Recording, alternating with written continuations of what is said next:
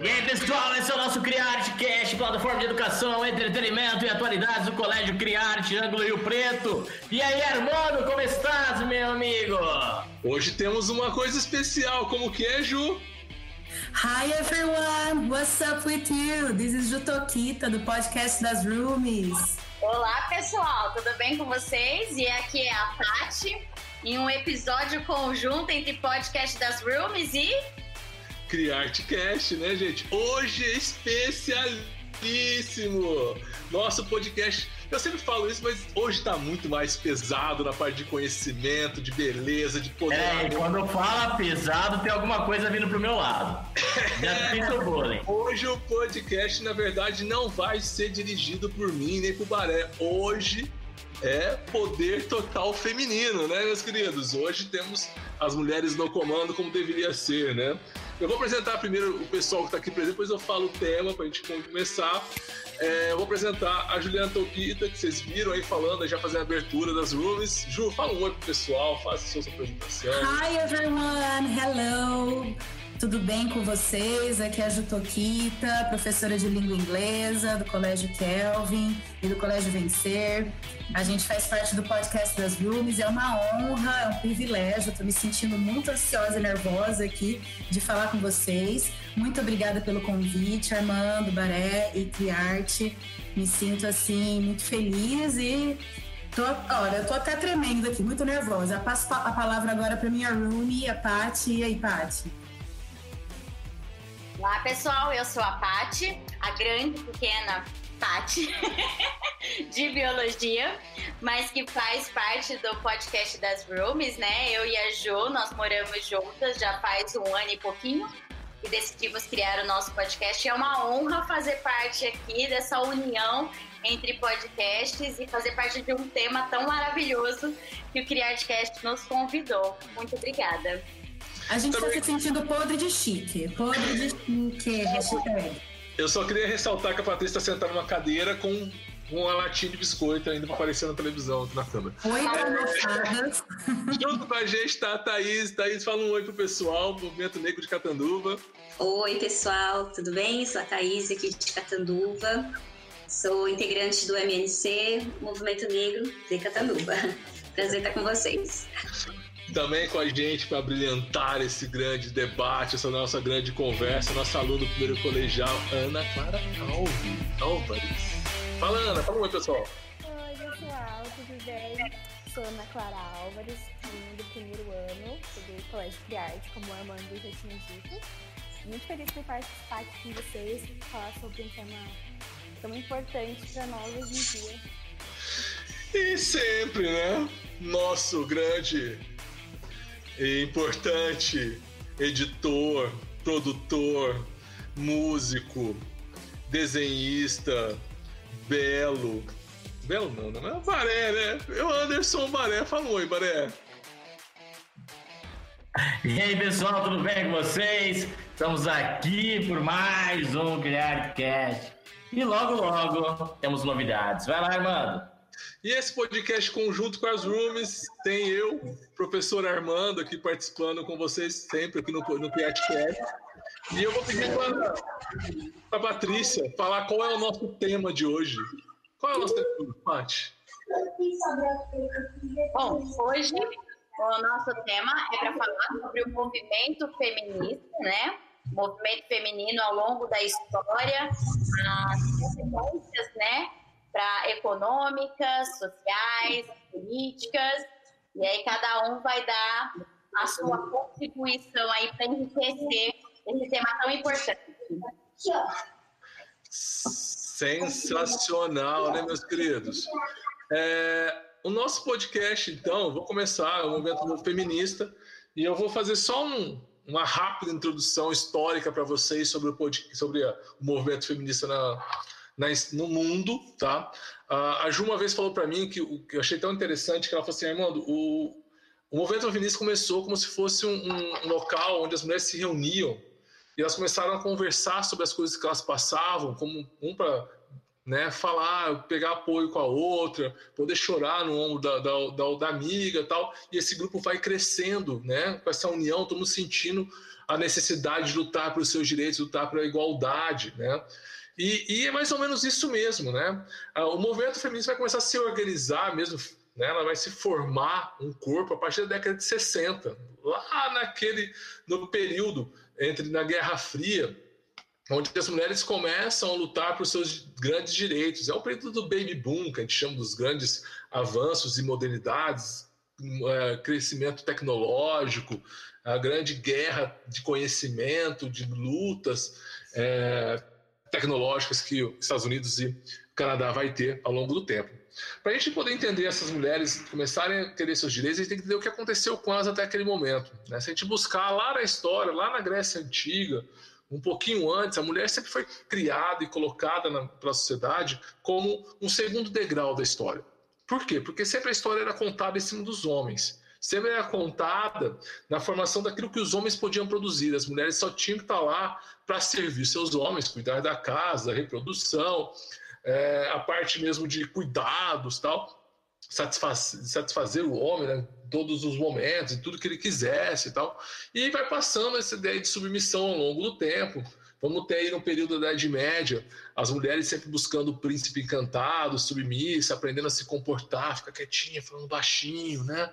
Perninha sempre fechadinha, cruzadinha, de vestidinho longo. E os homens sempre se impondo, eles que escolhem, eles que decidem as coisas. Quando a gente vai passando ao longo do tempo, quando a gente vai chegando já na, na história contemporânea, né? a gente já vê uma, outra, uma transformação. O mundo, né, vou fazer aquela crítica, né, o mundo capitalista começa a exigir que a mulher cada vez mais fique em casa, cada vez mais submissa. Por quê, mano? Porque é simples. A mulher sendo a rainha do lar, como era dito naquele período, cuidando da sua casa, cuidando dos seus filhos, né, protegendo o lar, enquanto o homem tem que prover toda a necessidade financeira, ela estaria lá cuidando, presa, ela não teria contato social né, de, com pessoas que estavam estudando, pessoas com conhecimentos mais amplos, ficaria ali fechadinho naquele mundinho, teria que saber cozinhar, costurar, ficar vendo anúncios de cabelo, de comprar máquina de lavar, de passar roupa. Né? Tem aquela imagem clássica que vocês, o pessoal em história sempre vê do cara sentado na cozinha, perna cruzada, com o jornal aberto ali, lindamente, os filhos brincando no chão, ele tomando um café e a mulher parada do lado, né, com a postura de serviçal, com o avental, esperando as ordens do marido. E esse vai ser o, o, critério utilizado, porque a mulher estando em casa, ela vai consumir, ela vai no mercado, ela vai comprar o produto, ela vai exigir aquilo que a casa precisa e vai fazer a economia né, de produtos domésticos girar. Isso era uma grande necessidade. Só que aí essas mulheres vão ficando em casa, e como eu falei que a gente tinha conversado, elas vão começar a conversar uma a. Falam, Nossa, meu marido é agressivo comigo, ele se impõe, há várias ações né, de tortura psicológica em cima dessas mulheres, né? E elas vão começando a conversar, elas vão se sentindo cada vez é, menos representadas na sociedade, menos com poucas leis trabalhistas. Vocês terem uma noção de que as leis trabalhistas no mundo, né? As mulheres eram as pancadas nas fábricas, né? Havia casos de estupro. Se a mulher tivesse filho durante a primeira, a primeira Revolução Industrial, ela tinha um filho da fábrica, davam a placenta para ela comer, ela tinha que continuar ali trabalhando enquanto a criança estava num caixotinho, sobreviver, sobreviveu, senão dane-se, né? Era uma visão da época. E o papel dessa mulher era totalmente secundário, como eu falei no começo, e começa a partir de 1960 essas conversas, essa, essa ideia das mulheres começarem a quebrar essas correntes da, da luta é, quebrar as correntes de dominação da, da, rainha do lar, com primeiro, uma primeira conquista, né, que vai ser a pílula anticoncepcional. Né, quando a mulher começa a ter o direito de escolher se ela engravida ou não, né, o que momento ela estará pronta para isso ou não, essa liberdade do comportamento sexual, essa liberdade da monogamia, das relações matrimoniais, começa a se transformar naquele, naquele período. E elas começam, né, a, a alguns movimentos se organizarem, porque os, homens começam a protestar contra essa ideia da pílula, alguns começam a, a fazer campanhas e criar ideia, é, ideias totalmente contrárias àquilo, e inicia-se um movimento, né, é, feminista. Né? A gente vai ter aí obras, por exemplo, o, o Segundo Sexo, da Simone Biel, não sei falar o nome dela, Bielvur, né? é assim que fala, Ju? É a mística feminista da Beth Friedan, que vai começar... É de Beauvoir. Beauvoir dele. Olha, né, como ter uma pessoa intelectual é diferente. Ah, das linguagens, né? É, uma pessoa empoderada, é diferente. Tipo assim. E aí essas mulheres começam a fazer participações tanto na parte política como na parte científica e buscando seu lugar sol, quebrando correntes, indo para as escolas, né?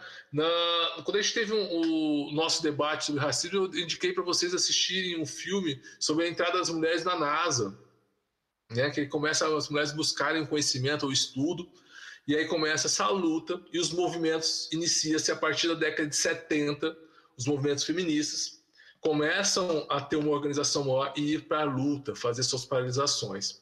E a partir de agora, né, quem vai dar continuidade nessas informações bem rapidinhas, que eu acho que quem tem que falar são elas, são as nossas meninas, mas antes das nossas meninas, o Baré vai falar um pouquinho das vitórias e conquistas das mulheres a partir da década de 70 e as meninas vão conversar um pouquinho com todo mundo, tudo que foi feito, como foi feito, o que mais precisa ser feito. Vai lá, Baré.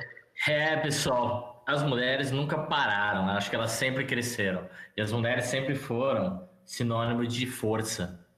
Muito pouco considerado por muitos, mas esse é o sinônimo da mulher, é um sinônimo de força. Se a gente for acompanhar toda a história feminina, é uma história de força, né? Eu, Armando, outro dia estávamos conversando sobre o papel das mulheres em nossa vida, né? Das esposas, no caso, para você ver como que é o poder de força.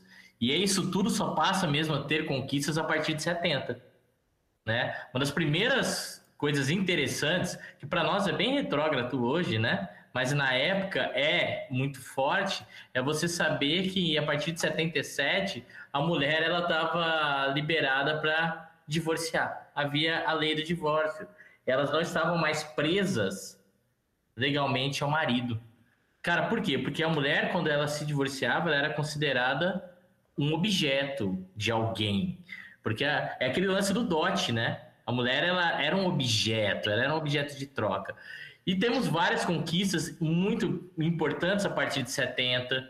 Nós, nós vemos que em 85 no Brasil surge a Delegacia da Mulher, algo revolucionário para a época né, que cabe se dizer que era revolucionário, porque em maior parte dos países do mundo não havia uma lei específica para a mulher e o Brasil já tinha, e isso é interessante.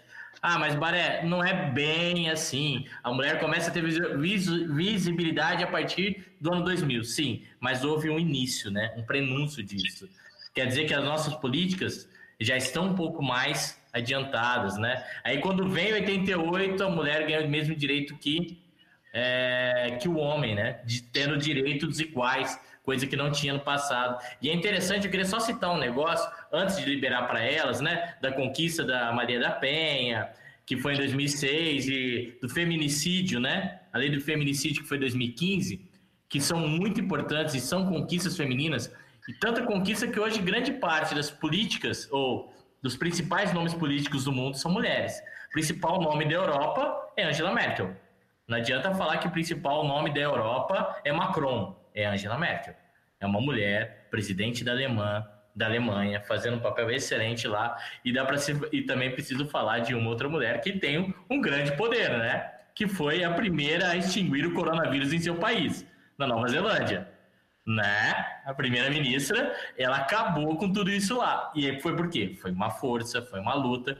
Mas eu queria falar sobre 88 só para lembrar que, se eu não me engano, esse é o problema do dado que depois eu passo para vocês, que foi a partir de 2015 que na lei islâmica a mulher é considerada, para vocês terem uma ideia, né, um animal de espécie como um cavalo só a partir de 2015. Para você ver como que historicamente a mulher era é deixada de lado. E para elas foi, entre aspas, uma vitória, porque o animal eles não podem matar. Até 2015 a mulher não era considerada nem um animal. Ela poderia ser morta pelo seu cônjuge. Ah, mas Baré, isso é loucura. É, mas ainda existe isso. Não no Brasil, tá? Quer dizer, no Brasil existe, só não é lei. Mas vamos lá, vamos passar para a Aninha, Ana. Vamos lá, discorram. Vocês são muito melhores que a gente para falar disso tudo. Ai, é um orgulho é, ser mulher, participar desse movimento, é, ver que no, a nossa força, nossa vontade sempre mudando tudo, sempre sendo assim, sempre revolucionando as coisas e a gente vai continuar assim, a gente tem que continuar, porque a gente não pode parar, né? É, agora eu vou fazer uma pergunta para a é, para ela falar um pouquinho sobre o movimento feminista no século XXI. Bom, nossa, falou tudo. É isso mesmo, né? A força de ser mulher e de participar e de acompanhar todo esse crescimento aí. Bom, quando a gente fala do, do movimento feminista no século XXI, parte da academia já afirma existir uma quarta onda do feminismo, né? Depois eu vou falar um pouquinho que na verdade a gente fala das, das três ondas do feminismo em períodos e contextos históricos diferentes. E aí, agora com o século 21, com o uso maciço das redes sociais e das hashtags, a gente tem aí uma organização, uma conscientização e uma propagação dessas ideias de forma mais global. Então, isso facilita muito a comunicação, né? E, e, facilita muito a divulgação. Então, por conta disso, já existe uma parte da academia, né? Embora não tenha uma coesão teórica, já acredita nessa quarta onda, já nessa caracterização de uma quarta onda do feminismo. Né? E nessa quarta onda, o que, que eles apontam como pautas frequentes dentro aí do, dos movimentos, né, e das hashtags? A a questão da cultura do estupro, né, a representação da mulher na mídia, então a objetificação muitas vezes da mulher. Uh, ela tem um determinado prazo de validade, então a mulher depois de mais velha, se você for ver Hollywood e tudo mais, elas já não participam, ou se elas participam, elas têm que estar tá lá, é, sempre partindo para o lado da beleza, com botox e tudo mais, e o papel dela vai ser secundário, independente do quão é, boa ela é, né, como atriz, enfim. Os abusos que são vivenciados no ambiente de trabalho e nas próprias universidades e a postura de denúncia, né? Ou seja, não ficar mais quieta, né? Não ficar mais em silêncio. Então a gente tem como palavra-chave aqui a liberdade e igualdade, independente do que isso signifique. E aí eu vou falar o porquê que essa liberdade e essa igualdade, de acordo com a evolução dos movimentos, ela tem significados diferentes, tá? Então, quando eu, né, Patrícia, né, a gente vai fazendo essas análises. Eu acredito nesse, nesse movimento, nessa quarta onda, pegando um gancho muito importante da terceira onda, que é utilizando aí a, um, como base as políticas transversais.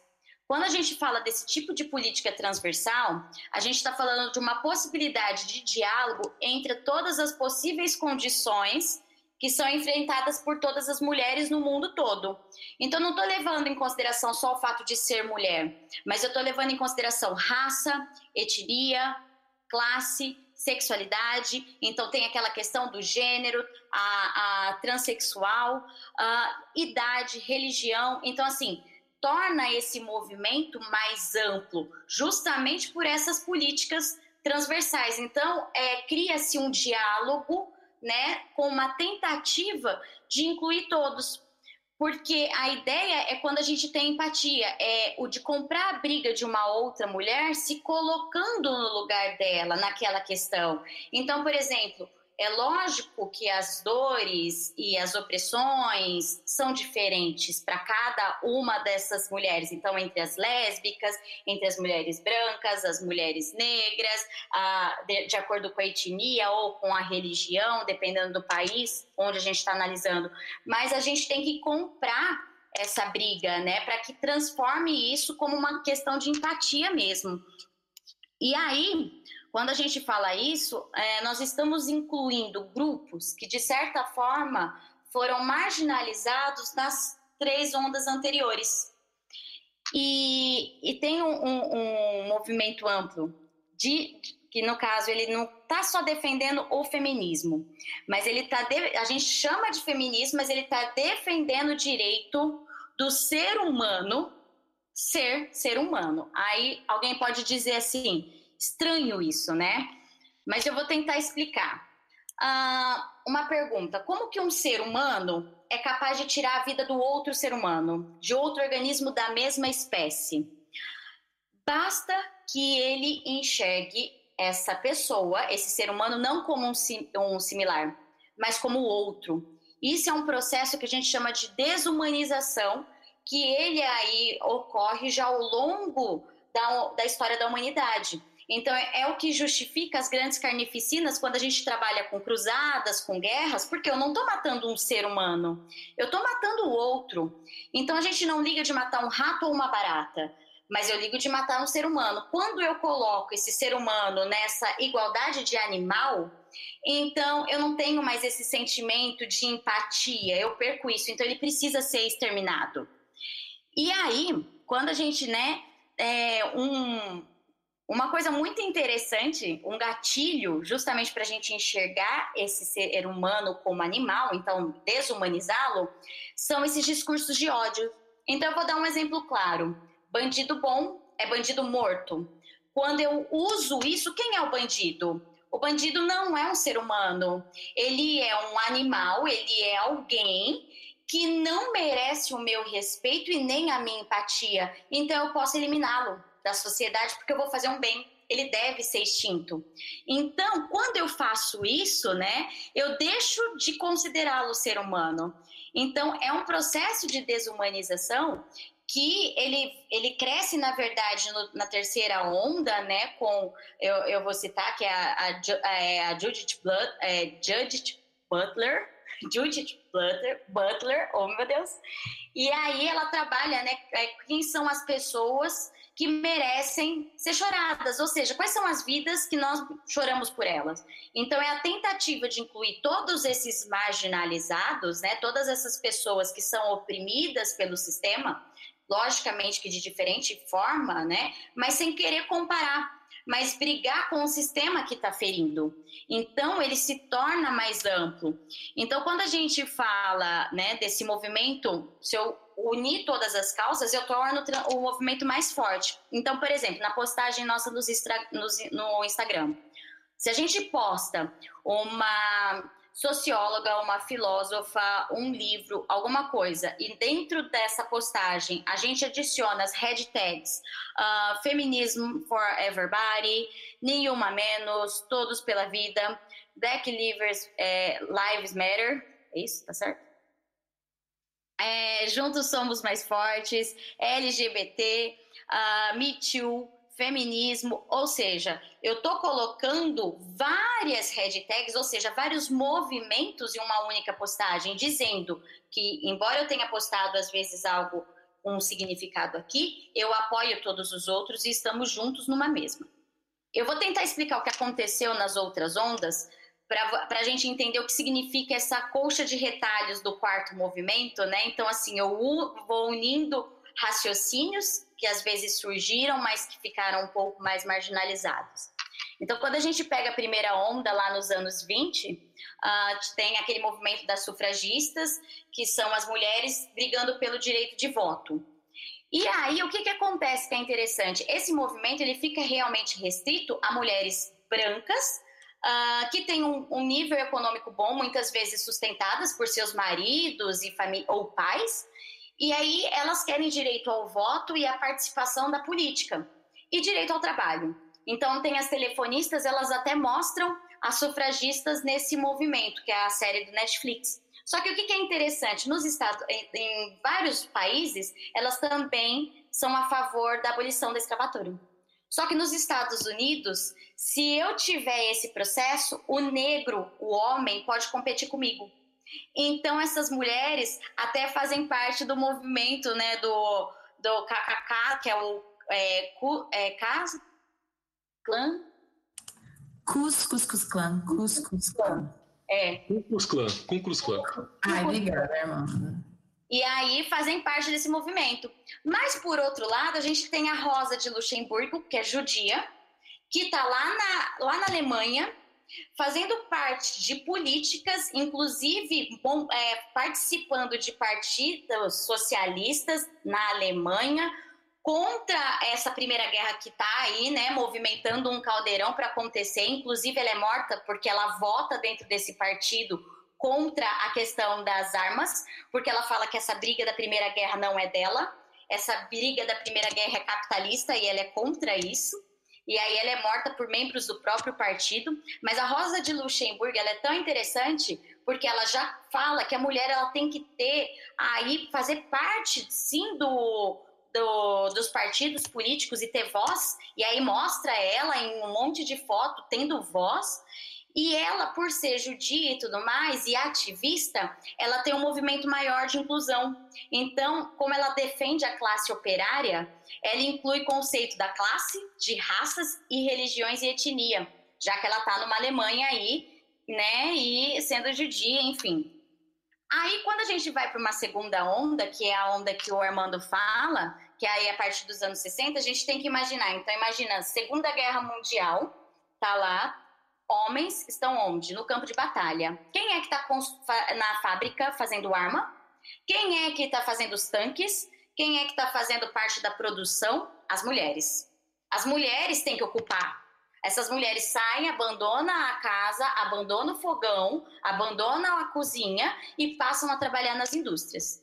Quando a Segunda Guerra Mundial ela termina, tem uma tentativa de domesticação dessas mulheres. E aí a evolução tecnológica, com aquelas propagandas que o Armando disse, é você vai ser feliz se você tiver o, o forno tal. E aí são aquelas assim que a mulher tem que ficar em casa feliz esperando seu marido chegar porque ele está cansado, então não fale com ele, não converse com ele, não discuta com ele. E aí tem aquela foto do We Can Do It, porque é, o que, que mostrou, poxa, eu trabalhei e agora eu tenho que ser obrigada a viver com isso.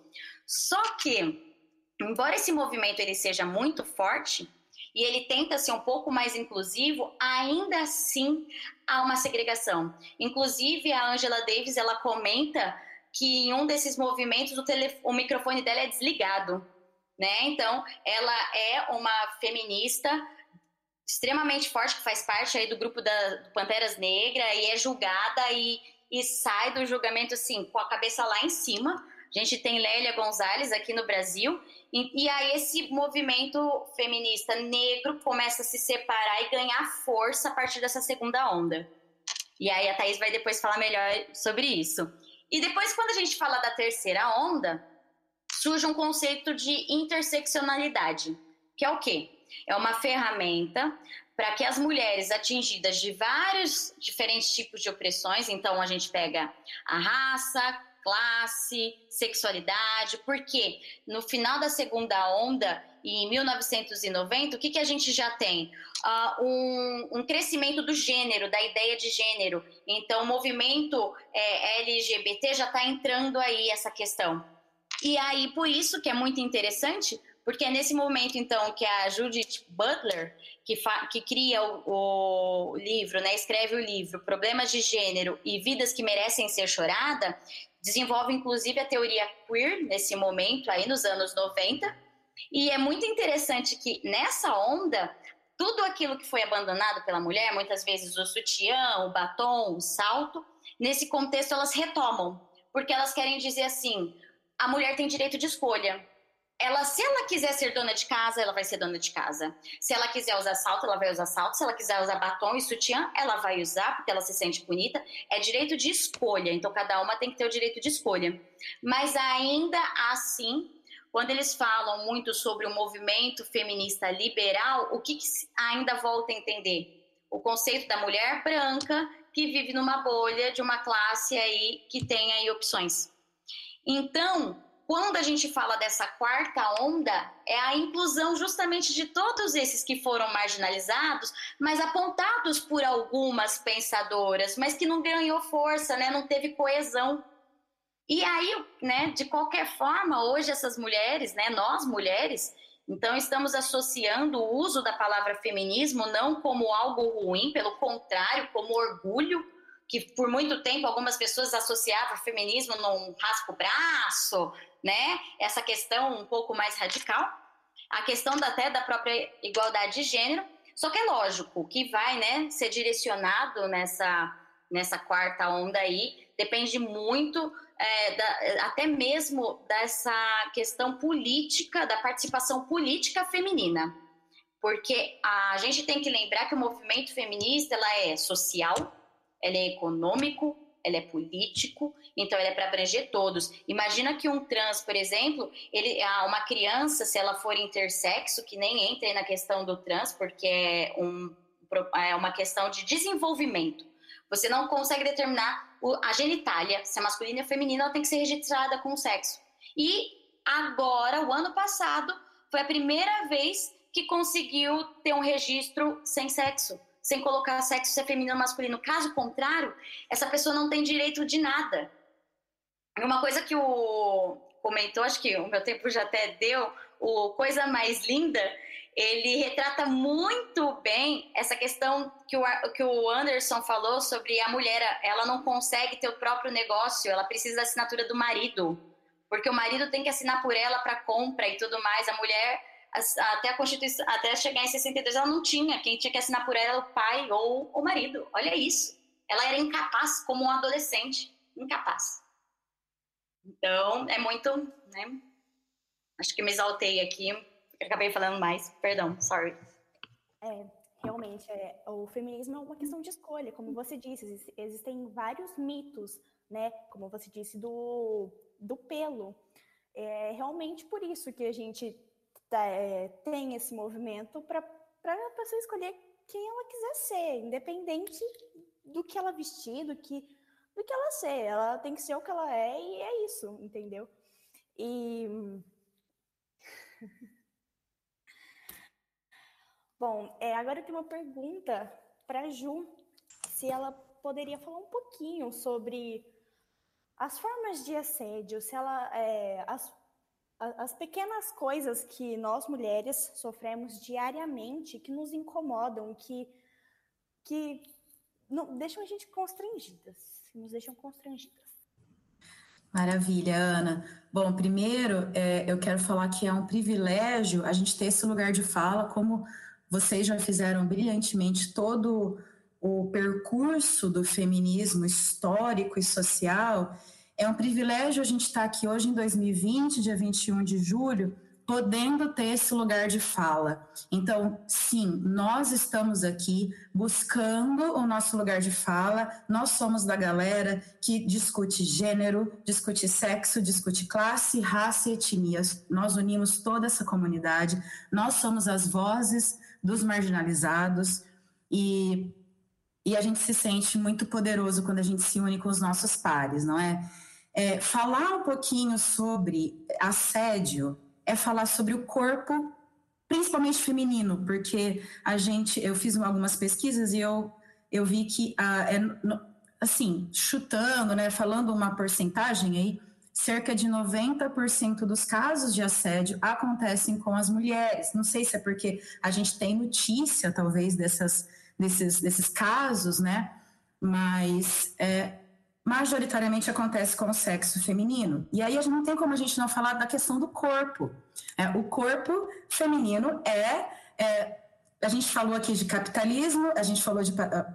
É, basicamente de patriarcado, então o patriarcado e o capitalismo se apropriaram do corpo feminino, tanto no quesito controlar o corpo feminino da reprodução, no sistema reprodutivo. Então, por exemplo, o Armando mencionou da questão da pílula anticoncepcional, que foi um grande avanço e conquista feminina, porque nos permitiu estudar, fazer um curso universitário, entrar no mercado de trabalho, não ter 13 filhos, não ter 11 filhos, porque, por exemplo, a minha avó teve 11 filhos, imagina, a vida dela inteira foi criar, foi parir e criar crianças, né? Então, uh, por outro lado, o domínio do patriarcado e do capitalismo sobre o corpo feminino também permeia a questão da sexualidade. Então, não só o sistema reprodutivo feminino é dominado pelo homem, pelo patriarcado e pelo capitalismo, como também a sexualidade da mulher. Então, a mulher ela tem que estar pronta para o homem, ela tem que estar disponível para o homem dentro do casamento e fora. A mulher é um corpo, ela é um objeto. E aí a gente, a gente entra toda na questão da objetificação do corpo feminino, né? mas eu acho que o que conecta todas as conversas que vocês tiveram até agora é exatamente isso, né? A questão da apropriação do corpo feminino. E aí a gente entra nessa questão do assédio, que é um terreno bem movediço, né? Quando a gente fala da questão do assédio, porque é um assunto muito subjetivo, porque envolve o quê? Consentimento. E consentimento é algo subjetivo. O que é aceito no meu limite para Juliana Toquita, talvez não seja aceito para Ana Clara. E by the way, preciso falar aqui, Ana Clara, parabéns, hein? Que privilégio é falar com uma menina de 15 anos que tem né, toda essa, essa visão, essa ideia, essa colocação. Então, assim, eu me sinto. Nossa, os meus olhos estão brilhando aqui. Eu me sinto plena nesse momento. É para isso que eu vim ao mundo. Então, quando a gente fala da questão do assédio, é a questão da objetificação do corpo feminino, né? Então, o corpo feminino, ele está ali, está disponível para o deleite do homem. Quando a gente fala de assédio, existem dois tipos né, de assédio, basicamente. É o assédio moral e o assédio sexual. A gente fala muito do assédio sexual. Mas o assédio moral, ele pode ser tão maléfico ou tão prejudicial para o psicológico da mulher quanto o outro, né? A conversa sobre assédio também é muito recente. Se a gente for pensar uh, historicamente, né, uh, começou aí em 1974, bem recente, nos Estados Unidos, quando uma empregada doméstica, Carmita Wood, ela pediu o afastamento do trabalho porque ela se sentiu incomodada uh, porque ela sofreu assédio sexual do chefe imediato dela, né? E aí que foi, e ela não ficou calada. Então, o lugar de voz, ela se mobilizou, ela verbalizou é, essa questão e aí que começou, de certa forma, esse assunto. Quando a gente fala de assédio moral, é uma coisa muito sutil, né, que a gente às vezes não percebe, mas que acontece, e quando acontece, a gente fica se questionando, tipo, isso aqui eu aceito, eu não aceito? Tá ok? Então, por exemplo, o que é um assédio moral, né? É uma repetição de um gesto, de uma palavra, né? De comportamentos de natureza psicológica, porque não vai para o físico muitas vezes, mas é algo que te expõe a uma situação constrangedora. E aí, por exemplo, eu lembrei de uma série que a gente assiste, né, Paty, que se chama Girls, Girls, de garotas, que está disponível nos streamings do HBO, da HBO, da HBO, uh, ou no canal da HBO, é que, por exemplo, a personagem principal, que é a Rena, ela tá no, ela é bem jovem e ela tá num dos primeiros empregos dela, e o chefe dela, que é um senhor bem mais velho, é, começa a fazer massagem nos ombros dela, né? Ele começa a massagear os ombros dela para relaxar, para deixar ela tranquila, conversando como se aquilo fizesse parte do dia a dia do trabalho. E na hora ela se sente incomodada e você percebe nas expressões faciais dela que ela fica tentando entender o que está acontecendo, né? Eu aceito, eu não aceito, eu é ok isso, eu não dei o limite dele, né? Porque quando a gente fala de limite, eu falei que é subjetivo, por exemplo, para o brasileiro, para nós que somos latinos, a questão do limite de contato físico, ou mesmo de palavras, né, de falas, de comentários, é, é diferente de, por exemplo, eu sou oriental, então assim, a minha família oriental, minha família japonesa, não, não tem um, não aceita certos contatos físicos que nós brasileiros achamos ok. Então, a questão do assédio moral é algo muito assim delicado. E eu acho que a gente tem que sempre partir do pressuposto do tipo: tá invadindo meu espaço? Eu me sinto confortável aqui ou não? Se você não se sente confortável e você não deu nenhum sinal para aquela pessoa disso que você aceitaria aquele tipo de ação, de palavra, de comentário, isso é assédio. Já é assédio né? Você não deu espaço para aquilo. Agora, quando a gente fala de assédio sexual, já envolve aí, né? Muitas questões, envolve muitas vezes a questão do mercado de trabalho, do ambiente de trabalho, é, e, e, aí a questão da, da, conduta mesmo sexual, que pode ser uma expressão física, uma expressão verbal, ou mesmo não verbal, propostas impostas, mas sempre aquilo que vai contra a sua vontade. O assédio sexual, ele normalmente é, tem, uh, trabalha com uma questão de hierarquia, né? Então, assim, alguém que, que é o meu superior ou que tem um cargo acima de mim ou que está acima de mim, é, me coloca numa posição na qual eu não me sinto confortável, me faz uma proposta, me chama para tomar um drink. E é muito interessante porque a partir dessa questão do assédio sexual, hoje em dia é, é, tudo muito recente, né, gente? Então, vamos pensar que esse assunto de assédio, assédio e assédio sexual ficou muito em voga, muito na mídia e foi muito falado a partir do movimento do hashtag MeToo e do movimento hashtag Time's Up, que a gente, se a gente for analisar, aconteceu em 2017 e a gente está em 2020. Então é muito, é muito recente. Tudo isso que a gente está falando, desde o que o Armando mencionou e a Paty comentou, é tudo muito, muito recente. É por isso que realmente é, é maravilhoso a gente poder estar tá, tá falando livremente, abertamente sobre isso. E espero que a gente possa ter essa liberdade durante muito tempo. Então, o movimento Me Too, ele veio colocar, é, simplesmente lançar luz sobre as questões que sempre aconteceram, mas que antes existia o quê? O silêncio, a omissão, por toda essa questão cultural e todas essas vozes que são repetidas para nós desde que nós somos crianças, do capitalismo e do patriarcado, do que tipo, mulher é assim, mulher aceita, mas e o homem, ele sempre, até hoje, é estranho a gente pensar isso, mas é verdade.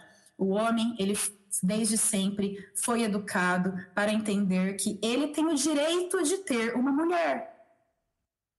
Ele tem o direito de ter uma mulher, que isso quer dizer o quê? Um corpo feminino. Uma mulher para reproduzir. Então, eu voltei aqui no meu primeiro, meu primeiro assunto, que é o corpo da mulher pertence ao homem no quesito reprodução, porque ela está ali para ter a prole dele, para ter os filhos dele. E ela existe ali para prover satisfação sexual para ele.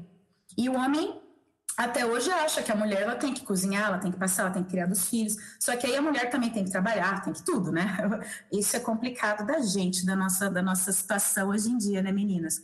Mas eu acho que a gente tem que sempre pensar nessa questão sobre assédio, né? É, é difícil a gente pensar em uma menina e uma mulher que nunca sofreu um assédio. A partir do momento que você vai se colocar na rua, que você vai sair para a rua, você pensa: que roupa que eu vou pôr? É, ser, que lugar que eu vou frequentar, que horas são, aonde eu vou estar, vou estar sozinha, eu vou estar acompanhada, porque a gente está sempre com medo de ser assediada em qualquer quesito. Às vezes um assovio ou assim, alguém falar para você na rua, fazer um elogio do tipo você é gostosa, alguma coisa assim, para certa mulher pode não querer dizer nada, mas para outra mulher isso pode ser muito invasivo. Então a gente volta na questão da subjetividade e o que isso vai causar na cabeça dela de medo, porque os homens não passam por essa situação, né? É, é difícil, né? Poxa, eu não consigo nem imaginar um homem passando na rua e a gente fala assim: "Ei, gostoso! Nossa, esse shortinho lá em casa". Né? É, é bizarro a gente pensar do outro lado, mas isso é feminismo é quando todo mundo se coloca na mesma situação e se sente do mesmo jeito, né? Então, a gente precisa pensar nessas questões que aí eu volto que eu volto a dizer que o domínio masculino do patriarcado do capitalismo é o trabalho político de dominação do corpo feminino. Então, um trabalho político de enfraquecer as mulheres, porque nós somos ameaça né, para essa comunidade e esse tipo de pessoa. Então a gente tem que estar, tá, sim, conversando umas com as outras. Então, quando você se sente ameaçada em qualquer ambiente, na escola, no trabalho, na rua, na sua família, qualquer tipo de atitude, de palavra, de gesto e de comentário que parece invadir o teu espaço e que você não se sente confortável, é um alarme, é um alarme, é um alerta para você Conver... E aí eu, a gente volta, né, Armando? Na conversa, na conversa cura e a ciranda de mulheres sábias. Então, converse com as suas amigas, com a sua mãe, com as suas professoras, enfim, converse com as suas pares para saber, para pensar, para elaborar. Isso aqui eu aceito ou não aceito, é ok, não é ok, não gostei daquilo, e aí a partir da, desse momento eu vou decidir qual é o meu movimento tem muita coisa para a gente falar com questão ao assédio, inclusive o movimento Me Too, que foi incrível, que é esse movimento das atrizes de Hollywood, contra o Harvey Weinstein, que era um, é um produtor uh, de, de, cinema conhecidíssimo, né? E, e, ele foi comprovado 80, acho que foi 87 depoimentos de mulheres dele, uh, afirmando que foram assediadas sexualmente por ele. 87, demorou 87 mulheres para calar a boca desse, desse homem ou para que a sociedade tomasse uma atitude contra ele, né? Então, é, a gente tem que se unir, a gente tem que estar junta, é, todas, todas as nossas comunidades, a comunidade do sexo, do gênero, da raça, da etnia, da classe, e é só desse jeito que a gente vai fazer a nossa voz, a voz de marginalizados, a voz, né, gente? Porque cada um de nós aqui somos diferentes. Então, a gente tem que se fazer ouvir e colocar a nossa agenda. Tem mais coisa para falar, mas eu acho que isso seria um episódio é a parte, e eu já quero combinar com todos vocês para a gente falar um dia só sobre assédio. E é isso, gente. É, é, como a Paty já tinha citado outra série, A Coisa Mais Linda, acontece uma cena, como você disse é, em Girls, né? Que o patrão vem massageando a, a, funcionária. Tem uma parte em que a jornalista está lá no, no escritório, né, lá no jornal, e o patrão tenta, né, usar dela. e quantas e quantas vezes a gente já não passou por situações como estas, ou até então estávamos na rua é, andando, de tarde, não era nem de noite, e a pessoa pega e começa a, te elogiar, né? Mas não é o elogio que você quer aqui naquele momento, nem por uma pessoa que você não conheça, porque é, é desconhecido, você não sabe o que aquela pessoa quer com você, né? É, a gente fica sem ação. Eu, pelo menos, já passei por, por várias situações como essas de estar na rua e você, você pensa assim: não, se alguém passar e falar alguma coisa, eu vou fazer, eu vou falar, eu vou gritar, eu vou xingar, eu vou fazer alguma coisa. Mas você não tem ação, você. Você, você fica paralisada, né? Isso, você não sabe o que você Você fazer. não sabe nem o que está acontecendo, né, Ana? Eu só queria fazer aqui uma indicação sobre isso que você falou que é bem interessante. Eu estava assistindo um documentário do The Economist que chama hashtag MeToo, é Now and Next.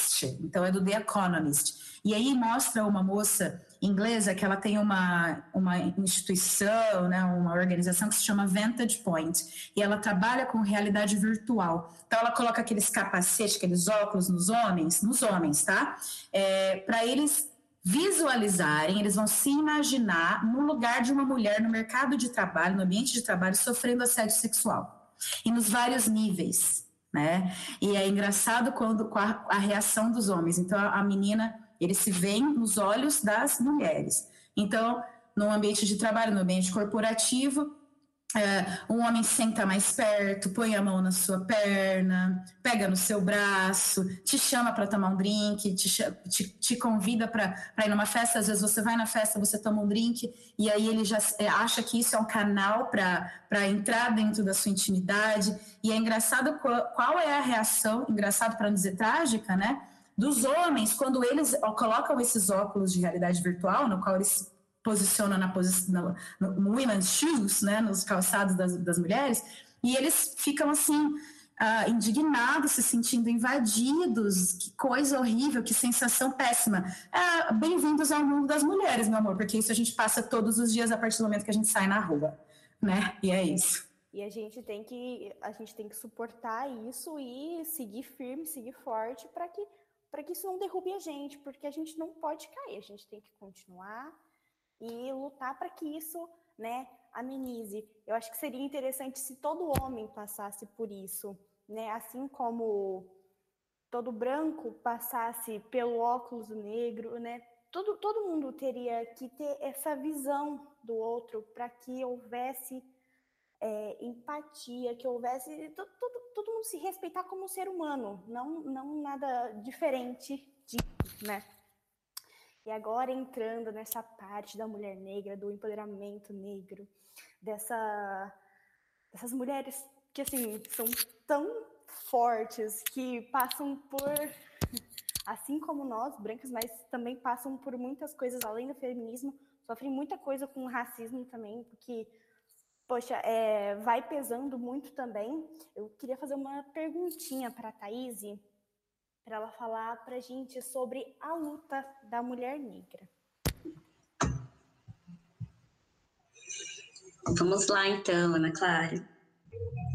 Bom, para iniciar, uh, tentando aqui elencar algumas questões, né, falando de uma, de uma narrativa histórica, eu acho importante começar com o surgimento né, do feminismo negro.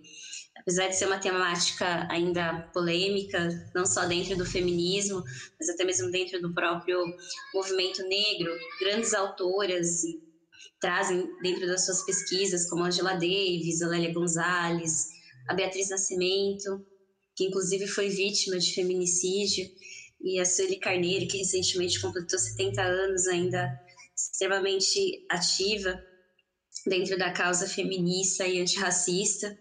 Então, essas autoras, elas trazem a necessidade né, de se ter um movimento de mulheres pretas que compreenda e que defenda os nossos anseios, né, já que eles não conseguem ser atendidos nem dentro do feminismo tradicional branco, né, nem mesmo do classista e nem dentro do próprio movimento negro, né, não que o gênero ele se sobreponha à raça. Dentro do contexto né, da escravidão, quando homens e mulheres pretas estiveram lado a lado. Mas esse recorte ele é necessário, né, tendo em vista as condições submetidas das mulheres pretas no regime escravocrata e até hoje. Então, naquela época, o estupro colonial né, da mulher negra por homens brancos era comum, né, não só para atender os seus interesses pessoais, como a iniciação sexual dos seus filhos, a miscigenação como fruto da violência que hoje deu base para o mito da democracia racial, né, como se os relacionamentos naquela época fossem consentidos, como se de fato houvesse amor para que é, esses relacionamentos interraciais e, e, esses filhos frutos dessa violência fossem é, quistos, né, quando não.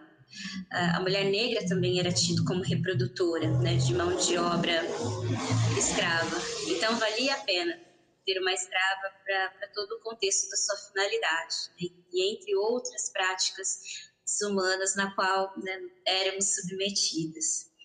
Então, a, a, luta da mulher negra ela vem desde a diáspora, né? até desde quando foram capturadas na sua terra origem, fazendo toda essa travessia, perpassa após o período de escravidão, né? e sempre estiveram na luta da sobrevivência própria e dos seus. Né, mesmo sem estarem organizadas dentro de um coletivo, sempre buscou-se né, os, os, direitos mínimos de dignidade. E eu acho importante também salientar nomes de grandes mulheres negras né, que foram invisibilizadas ou completamente apagadas da história, como a Pautune, a Luísa Maim, Dandara, entre outras. Então, por essa condição né, de domínio excludente, explorador e opressor, as mulheres negras não tinham possibilidades, né, ou qualquer tipo de alternativa, simplesmente eram obrigadas a estar nessas condições. Não havia possibilidade de fuga, ou era morte no tronco, ou terminavam em suicídio para se sanar com as dores né, e os terrores em que eram submetidas. Sensacional. Então, falando um pouco do, do, do, reflexo, né, de todo esse, esse contexto triste, até hoje, né, a mulher negra ela ainda acaba perpetuando alguns trabalhos relacionados ao servir, né, ou somos condicionadas a alguns trabalhos né, de subserviência. Então, é comum nós temos mulheres negras diaristas, domésticas, babás, e chama atenção também para um grande grupo né, que, que está em condição de vulnerabilidade extrema, quando a gente para para analisar esses dados né, da pirâmide socioeconômica, a gente vê a mulher negra com menor escolaridade, salários, né, menor acesso aos, aos grandes cargos, né, menor acesso à saúde. E quando a gente faz a análise dos, dos maiores números, né, grande índice de violência doméstica, obstétrica, e falando rapidamente das conquistas, tem uma, uma mulher incrível que eu, que eu gosto muito, que me encanta, que também me inspira, que é a Sueli Carneiro. Né? A partir de 1970, quando o feminismo negro começa né, aliás, quando o feminismo começa a ser enegrecido, né, como ela é muito conhecida por essa palavra, enegrecer o feminismo, a Sueli, ela traz uma análise muito interessante, né, porque ela potencializa e ela empodera vozes de outras mulheres pretas, né? não somente ali no espaço acadêmico, ela não considera só uma linguagem academicista, rebuscada, difícil, Não, ela olha com muito carinho, com muito respeito né, para outras vozes femininas, as vozes que estão nos morros, as vozes das mães, as vozes das nossas ancestrais. E ela fala: olha, esse conhecimento ele também tem que ser legitimado, ele também tem que ser levado em conta porque há uma vivência, há uma história construída por trás dessas vidas. Então, ela acaba empoderando uma, uma série de, de. essa, essa minha geração, né? Eu fui conhecer a Sueli Carneiro há pouquíssimo tempo, mesmo sendo militante. Então, é muito importante é, conhecer essas autoras para entender a importância e a luta, que é um pouco mais complexa para a mulher negra. E ela faz uma grande contribuição social, que é criar o Instituto Geledés, né, que é o Instituto da Mulher Negra, que é a primeira organização negra e feminista independente de São Paulo. E dentro do Instituto tem um programa específico para cuidar da saúde da mulher, né, já que até hoje, 2020, ainda há dificuldades né, com, com políticas públicas para se atender algumas especificidades da mulher negra. Então, dentro desse programa, as mulheres são atendidas com psicólogos, assistentes sociais, elas recebem palestras sobre sexualidade, contracepção, saúde física e mental.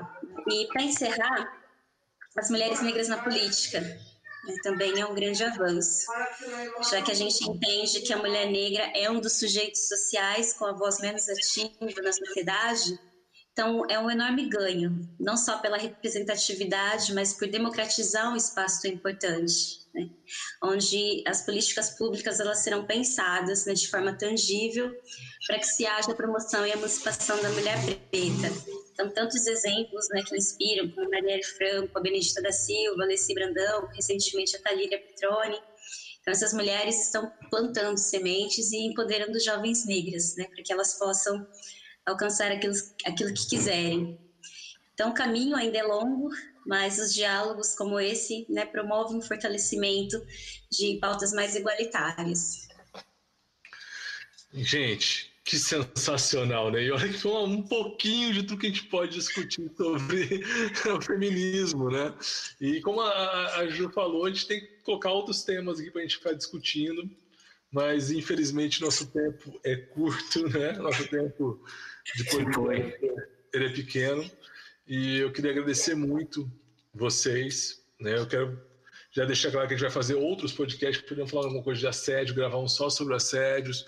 A gente poderia falar um pouco sobre essa ideia da, da, da, da ideia da beleza, da, da, doutrinação da beleza, que seria uma coisa sensacional para a gente discutir. Eu já deixo o convite para vocês quatro participarem, se vocês aceitarem. A gente já gravar outros podcasts sobre isso. Sim, sim, né? E eu agradecer demais. E eu queria que vocês mandassem um beijo para quem. É, Thaís, você que terminou, terminou falando, começa falando. Quer mandar um beijo para quem? Eu ia falar. Eu ia dizer para meu pai, para minha mãe, para você, né? Mas esse já tá batido. é, vou mandar um beijo carinhoso para minhas manas do movimento. A gente tem feito um trabalho bem, bem bacana é, abordando, né, trazendo mulheres é, negras a conhecimento do grande público. Agradecer a todos vocês né, por essa, esse momento de conhecimento. Estou muito feliz. Pati, tu mandar um beijo para quem?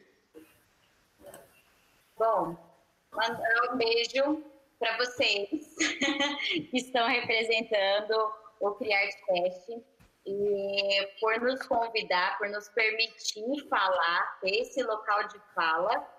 Agradeço muito e assim, eu participo da equipe do colégio e eu estou muito feliz de estar aqui não só como uma professora de biologia, mas também representando um canal, né, que é o podcast das Roomies, que trabalha com essas ideias. Então, assim, eu só, só agradecimento e gratidão. E Ana Clara, cada vez mais apaixonada.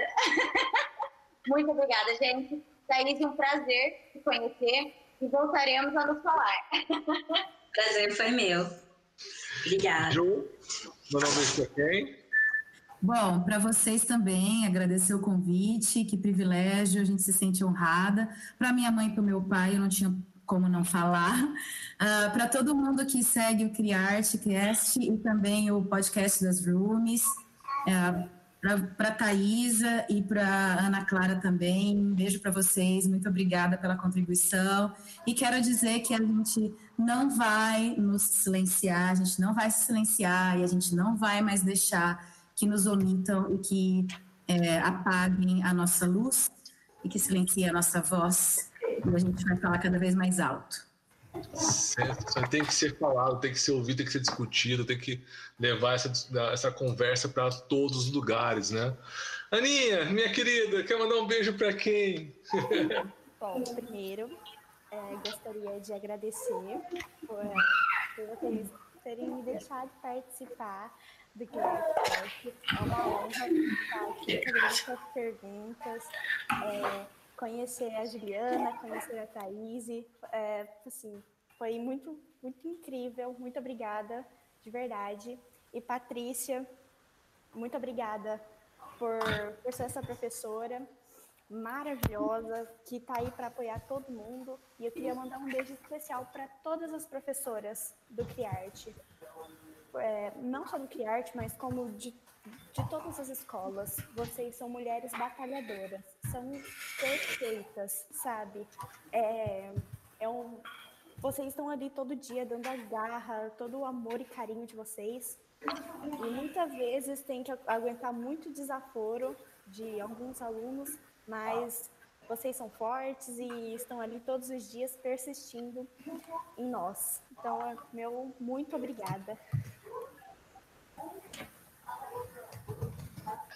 É, meus queridos, mais um podcast que vai ter continuação. Podemos fazer vários a cada 15 dias discussões.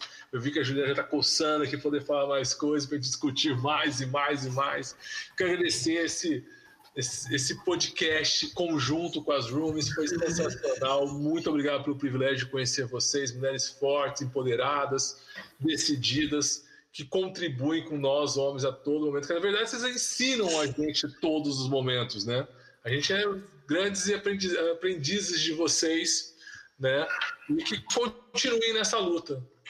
Ela, é, ela é pesada, eu sei que em alguns momentos, mas ela é necessária. Em um momento vocês vão ganhar, vocês vão sair vitoriosos, tá? Porque não existe homem sem vocês, mulheres. Muito obrigado a todos os nossos ouvintes, a todo mundo. Barezão, Cara, que podcast, hein? É uma pena que acabou. Deixou saudade. Pessoal, esse foi o nosso CriArteCast, plataforma de educação, entretenimento e atualidades do Colégio CriArte Ângulo. Nos siga em todas as plataformas de streamings como Deezer, Spotify, iTunes, Google Podcast. Siga lá, dá um curtir e um seguir. Não nos perca de vista. Estamos juntos. Abraço!